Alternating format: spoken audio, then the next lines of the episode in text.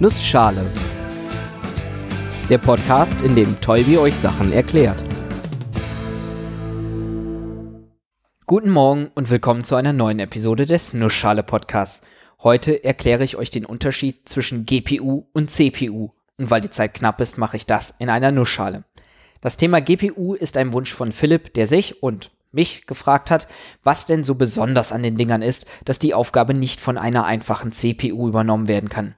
Ich bin da auch kein großer Experte, aber als jemand, der für den Job täglich auf GPUs rechnen lässt, kann ich zumindest ein bisschen was dazu sagen. Mache ich also mal. Fangen wir aber zunächst mal an mit einer kleinen Wiederholung zum Thema CPUs. CPU ist eine englische Abkürzung für Central Processing Unit und wird auf Deutsch meistens einfach als Hauptprozessor bezeichnet. Der Prozessor ist das, was am Computer die Hauptaufgabe übernimmt. Dinge berechnen. Welche Dinge? Naja, quasi alle.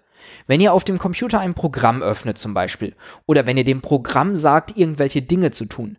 Bei mir zum Beispiel, die Eingaben aus dem Mikrofoneingang zu nehmen, codieren und auf die Festplatte abspeichern. Und später die ganzen Veränderungen, die ich an der Audiodatei vornehme, verarbeiten und ebenfalls abspeichern. Jede Tastatureingabe, jeder einzelne Verarbeitungsschritt geht über die CPU und sagt ihr quasi, was sie machen soll. Es gab schon mal eine eigene Episode, nicht nur zur CPU, aber zum allgemeinen Aufbau von Computern. Und da wurde die CPU natürlich ebenfalls vorgestellt. Die CPU arbeitet nämlich eng mit quasi allen anderen Komponenten des Computers zusammen. Das läuft meistens im Binärsystem ab, welches alle möglichen Zahlen und Daten als Abfolgen von Nullen und Einsen speichert.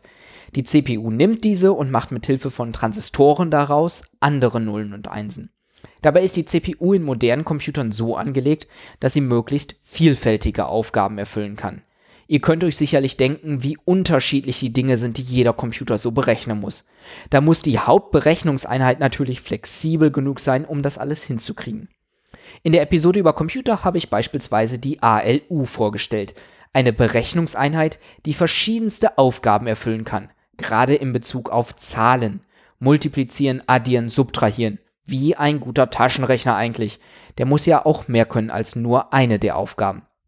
Natürlich geht die CPU da noch viel weiter. Beschreibt man CPUs, stößt man oft auf Gigahertz-Angaben und eine Anzahl an Kernen. Gigahertz heißt, wie viele Stromschaltungen, mehr oder weniger Schaltungen von Bits eine CPU in der Sekunde machen kann. Gigahertz heißt Milliarden Impulse pro Sekunde. Das heißt nicht, dass man eine Milliarde Zahlen pro Sekunde addieren kann. Komplexe Rechenaufgaben dauern schon etwas länger, zum Teil bis zu einigen tausend Impulsen. Mittlerweile gibt es CPUs mit mehreren Kernen. Das bedeutet quasi, dass er mehrere Berechnungen gleichzeitig machen kann. Bei Dual-Core zwei Kernprozessoren, also zwei Berechnungen. Bei Quad-Core vier. Das macht das Ganze natürlich auch nochmal effizienter. Bringen wir nun aber die GPU ins Spiel. GPU bedeutet Graphics Processing Unit, auf Deutsch also Grafikprozessor oder oft einfach Grafikkarte genannt.